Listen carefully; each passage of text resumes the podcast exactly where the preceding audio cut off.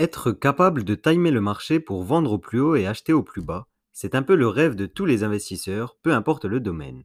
Dans les crypto-monnaies, on crie à tout va buy the dip à la moindre correction. D'autres crypto-investisseurs qui prennent plus de précautions préfèrent attendre que la baisse continue, quitte à parfois attendre un peu trop et laisser l'opportunité d'investissement qui se présentait à eux passer. Cette question, beaucoup se la posent même actuellement, après un marché en berne depuis près de deux mois. Dans la vidéo du jour, je vais donc vous présenter les caractéristiques d'un DIP pour pouvoir mieux le comprendre. Ensuite, je vous donnerai les outils d'analyse technique nécessaires pour repérer au mieux les crypto-monnaies qui offrent le meilleur potentiel. Alors, n'hésitez pas à regarder la vidéo jusqu'au bout si vous voulez être équipé au mieux pour affronter les prochaines corrections. Avec un Bitcoin aux alentours des 33 000 dollars, ces opportunités ne devraient pas manquer cet été. Bonjour et bienvenue sur Cryptomania. Si vous êtes intéressé par l'investissement sur les crypto-monnaies, N'hésitez pas à vous abonner pour ne rien manquer de l'actualité, des présentations de projets et autres retours sur mes méthodes d'investissement.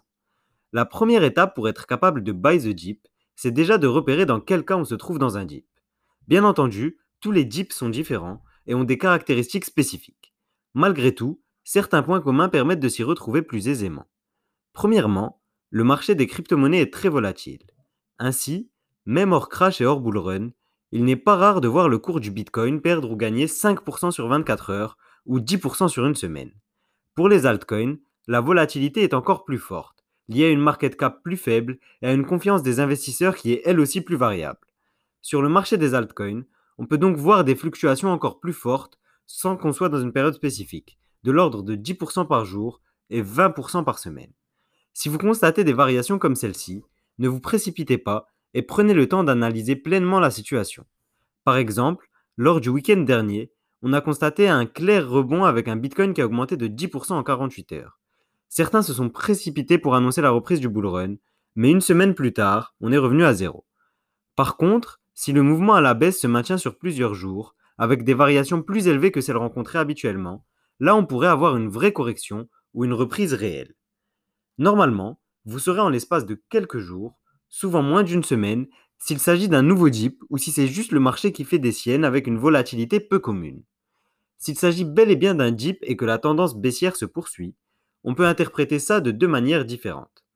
Premièrement, il peut s'agir d'une simple correction, présentant donc une opportunité d'achat, puisque le rebond ne saurait tarder. Ainsi, chaque pull run est pavé de corrections, parfois très violentes. Elles sont cependant nécessaires dans un marché qui imprime des rendements extraordinaires. Il peut également s'agir d'un retour au bear market, avec l'arrivée d'un marché stagnant baissier sur plusieurs années. C'est l'option qui est systématiquement choisie par les médias et les anti-crypto, qui profitent de chaque correction pour annoncer la fin du Bitcoin. Le meilleur moyen de vous faire votre propre avis à ce niveau, c'est de réaliser une petite analyse graphique élémentaire. Pour cela, rendez-vous au choix sur CoinGecko ou CoinMarketCap. Une fois que vous avez choisi le token que vous étudiez, regardez ses performances depuis un an. Cette échelle de temps permet de bien étudier si on se trouve dans une tendance haussière ou baissière à moyen terme. Si vous remarquez une tendance haussière de moyen terme, il s'agira probablement d'une simple correction dans la majeure partie des cas. Alors, l'opportunité sera potentiellement présente si vos autres éléments d'analyse le confirment bien sûr.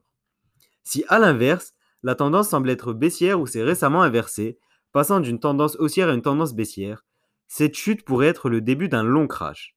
Ce long crash pourrait soit être le début d'un bear market, soit être une correction qui dure de longues semaines comme celle que l'on vit actuellement. Par exemple, lors du précédent bullrun de 2017, on a eu plus de 5 corrections pendant lesquelles les cours ont chuté de plus de 35% pour le Bitcoin et de plus de 50% pour les altcoins. Pendant le bullrun actuel, les corrections sont moins sévères, hormis celles qu'on connaît actuellement. La raison est sans doute un marché plus mature que lors des précédents bullruns. Malgré tout, la volatilité nous prouve chaque jour qu'elle reste au cœur de ce marché.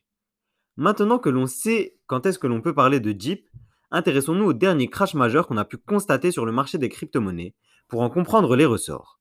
Ce crash, c'est celui qui a eu lieu courant mai. Avec ce léger recul qu'on a désormais, on peut beaucoup mieux comprendre ce qui s'est passé à ce moment-là. Le plus souvent, il s'agit d'une succession d'annonces et d'autres facteurs qui agissent en effet domino pour entraîner la chute du Bitcoin. En première place, on a eu l'annonce d'Elon Musk quant à l'interdiction d'acheter une Tesla avec des Bitcoins.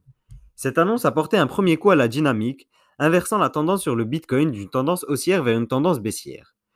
Étant donné que tout le monde n'a pas accès à l'information au même moment, la chute est entretenue pendant plus de 24 heures, le temps que tout le monde soit informé et prenne ses décisions. Ça aurait pu en rester là et repartir relativement rapidement. Par exemple, deux mois plus tôt, on a eu un effet similaire avec l'annonce par la Turquie de l'interdiction des crypto-monnaies.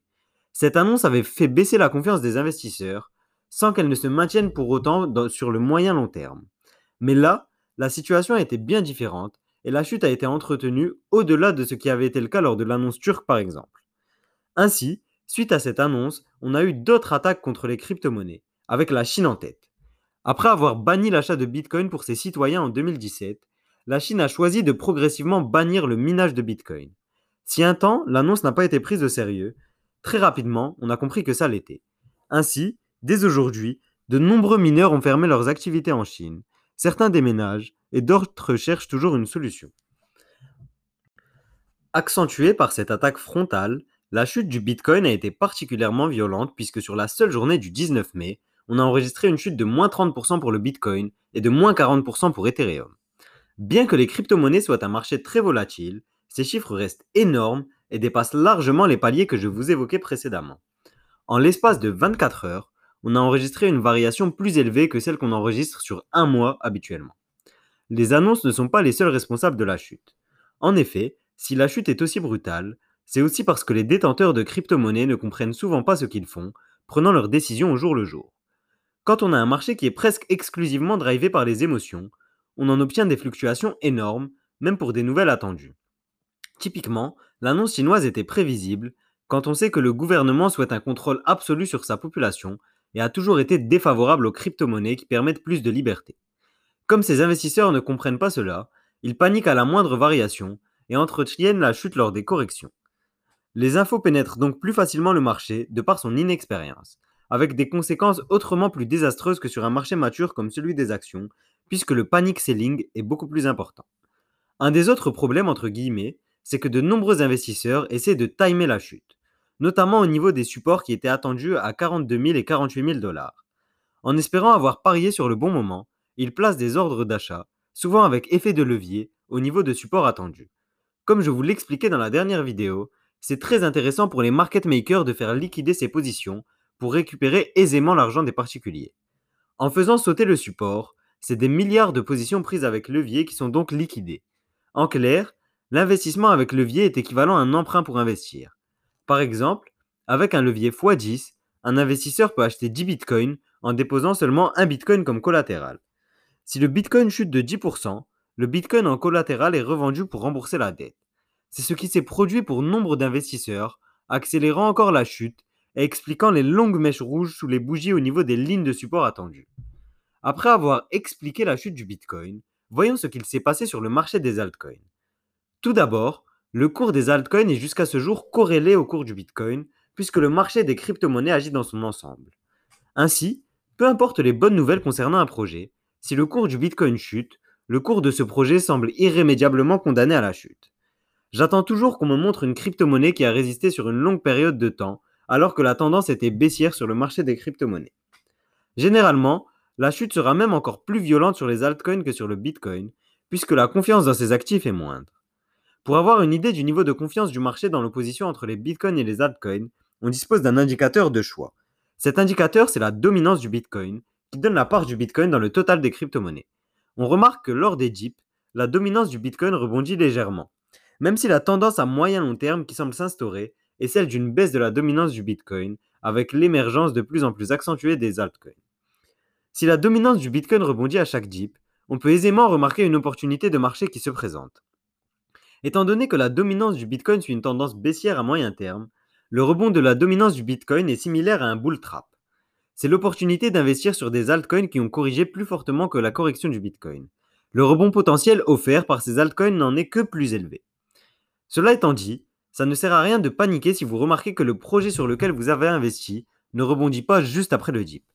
Ce n'est probablement qu'une question de temps avant que ça n'arrive. Vous pouvez avoir une petite idée de quand la chute se terminera à l'aide de petits indicateurs techniques facilement utilisables. Maintenant que vous avez compris la raison de la chute du marché, les conséquences de cette chute sur Bitcoin et Ethereum, voyons quels sont les meilleurs outils pour estimer jusqu'où ira cette chute et comment acheter au bon moment. Si le marché des crypto-monnaies chute dans son ensemble, le cours que vous devriez analyser en priorité est le cours du Bitcoin USDT.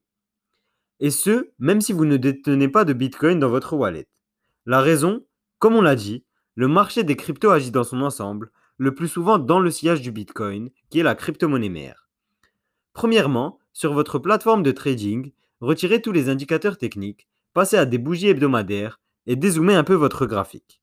Avec le graphique que vous observez actuellement, il va vous falloir déterminer les zones de support qui serviraient de rempart dans la chute, dont nous parlions dans la vidéo précédente. Par exemple, actuellement sur le cours du Bitcoin, on a un support aux alentours des 32 000 dollars. Ce support semble être particulièrement solide étant donné qu'il avait été testé au mois d'avril, avant d'être mis à rude épreuve durant les mois de mai et juin 2021. Si ce support est rompu, il n'y a vraisemblablement plus de limite pour la chute du Bitcoin avant de retrouver des niveaux proches d'avant bullrun. Au-delà des supports et résistances, il est important que vous établissiez la tendance que suit cette monnaie. Pour cela, passez à des bougies quotidiennes et menez une seconde analyse sur les niveaux de support potentiels. Avec des bougies journalières, on remarque la claire création d'un triangle descendant, à voir si la rupture se fera à la hausse ou à la baisse. En laissant apparaître les moyennes mobiles sur 7, 25 et 99 jours sur votre écran d'analyse, on remarque que la moyenne mobile sur 25 et 99 jours ont pu servir de support au cours du bull run. Toutefois, depuis la rupture, ces supports ont été rompus et ils pourraient devenir de sérieuses résistances en cas de reprise significative du bull run. Un autre indicateur est très utile dans l'analyse que j'effectue lors des corrections. Il s'agit là des bandes de Bollinger. De manière générale, acheter lorsqu'un token se situe sous la bande inférieure de Bollinger et revendre lorsqu'il se situe au-dessus de la bande supérieure de Bollinger est une plutôt bonne décision.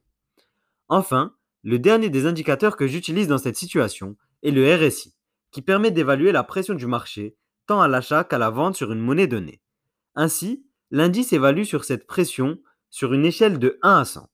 Lors du bullrun actuel, avant chaque rebond, on a vu une violente chute du RSI tombant jusqu'à des niveaux proches de 30% avant que le token ne rebondisse.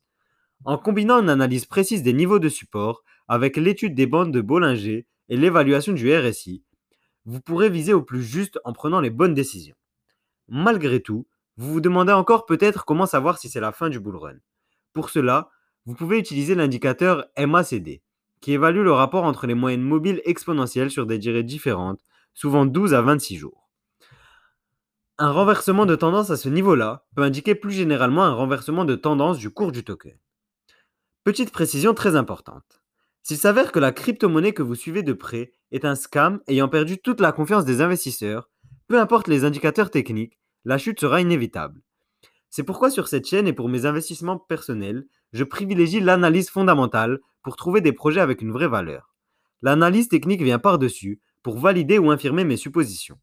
D'ailleurs, si vous souhaitez découvrir mon guide de l'analyse fondamentale pour trouver des projets à fort potentiel, je vous mets le lien vers cette vidéo en barre de description. Pour conclure, gardez toujours un œil sur les informations importantes, car le marché des cryptos est un marché mouvement, et il faut rester informé autant que possible pour en tirer profit. C'est d'ailleurs ce qu'on va faire dans la vidéo de demain, où on va faire un bilan sur la situation sur Binance. N'hésitez pas à vous abonner et à laisser un like si la vidéo vous a plu. Ça m'aiderait beaucoup si vous partagiez le podcast et la chaîne YouTube avec vos amis intéressés par les cryptos aussi. Si vous voulez en apprendre plus sur cet univers aux rentabilités astronomiques, je vous invite à découvrir mon guide de l'investisseur rentable dans les crypto-monnaies. Le lien est en description. Dans ce guide disponible sur cryptomaniaclub.fr, vous aurez tous les outils nécessaires pour être un investisseur complet en évitant les erreurs qui m'ont coûté très cher au départ. Aussi, vous recevrez les mises à jour du guide au fil du temps pour rester à la pointe des nouvelles méthodes. Le tout pour seulement 39 euros, prix de lancement auquel il ne reste que 20 exemplaires. Je vous invite aussi à me rejoindre sur Instagram et je vous dis à demain pour une nouvelle vidéo.